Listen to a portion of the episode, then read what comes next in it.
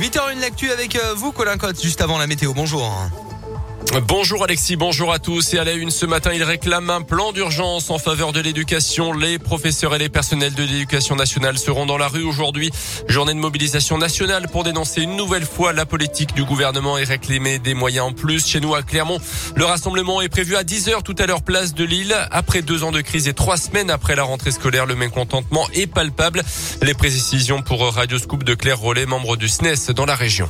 On regrette surtout, c'est le manque de moyens qui est criant, surtout en nombre de postes. On a une croissance des effectifs avec des classes qui sont euh, à bien plus de 30 élèves, alors que voilà, nous, ça fait plusieurs années qu'on revendique que le travail euh, ne peut se faire qu'avec des effectifs réduits, 30 élèves max euh, au lycée, 24 élèves max en collège. Ensuite, ben, nous, on pense que la revalorisation, elle doit se faire sans contrepartie. C'est pas une demande hallucinante quand on pense que, voilà, en 1980, un jeune enseignant, en fait, il commençait sa carrière avec 2,3 fois le SMIC. L'heure actuelle, on est à 1,2. Donc il y a une réelle perte de pouvoir d'achat et concrètement, le gel du point d'indice a fait qu'on n'arrive pas à combler euh, l'inflation. Euh, selon le SNES, depuis 2018, ce sont 1883 emplois qui ont été supprimés en France dans le second degré.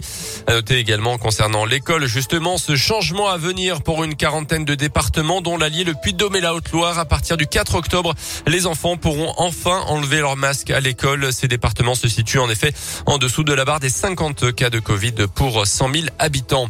Dans l'actu également en Auvergne, il avait cru à de juteux placements dans un groupe d'investissement en Suisse. Un médecin de Clermont avait confié toutes ses économies économie, 735 000 euros à une de ses patientes qui lui faisait miroiter des sommes faramineuses avec des taux d'intérêt incroyables. Cette patiente et son complice étaient jugés à Clermont cette semaine. Ce dernier avait misé une partie de l'argent détourné. L'autre partie servant à financer leur train de vie. Le duo devra rembourser la somme et a été condamné à trois ans de prison avec sursis. Dans le reste de l'actu, des peines plus lourdes pour les auteurs de violences contre les membres des forces de l'ordre. Les députés ont approuvé hier un renforcement de ces peines. Le texte crée d'ailleurs une infraction spécifique dans le code pénal et prévoit jusqu'à 7 ans de prison et 100 000 euros d'amende pour des violences entraînant une ITT supérieure à 8 jours. Une peine qui peut être alourdie en cas de circonstances aggravantes. Apaiser les tensions, c'était tout l'objet de la conversation au téléphone hier entre Emmanuel Macron et Joe Biden, le président américain, concernant la crise des sous-marins euh, australiens. De clarification où les deux hommes ont promis de restaurer la confiance. Ils devraient se voir le mois prochain en Europe. Première mesure symbolique, le retour de l'ambassadeur français à Washington dès la semaine prochaine.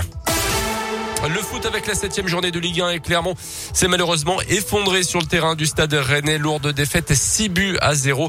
Saint-Etienne continue de sombrer avec une nouvelle défaite 3 à Monaco. Lyon a gagné à contre 3 au classement. Clermont est 11e avant, euh, avant de recevoir Monaco. Ce sera le week-end prochain. Une soirée de foot encore marquée également par des violences. Un bus de fans de Bordeaux est tombé dans un guet-apens organisé par les supporters de Montpellier.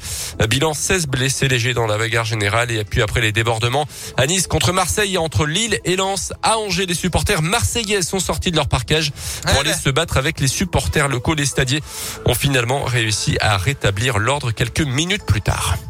Je sais pas ce qui se passe pas avec joli, cette hein. recrudescence de violence dans le football. En Ouais. tout cas, c'est pas du tout comme ça chez nous. Ah non, c'est calme. Ouais, ouais. Sachez-le, c'est calme, il y a de l'ambiance et on sera à fond à Clermont Foot 63 contre Monaco. À dimanche 17h en Montpied, on a des places à vous filer dans un instant avec nos amis de Champlain Sud qu'on salue.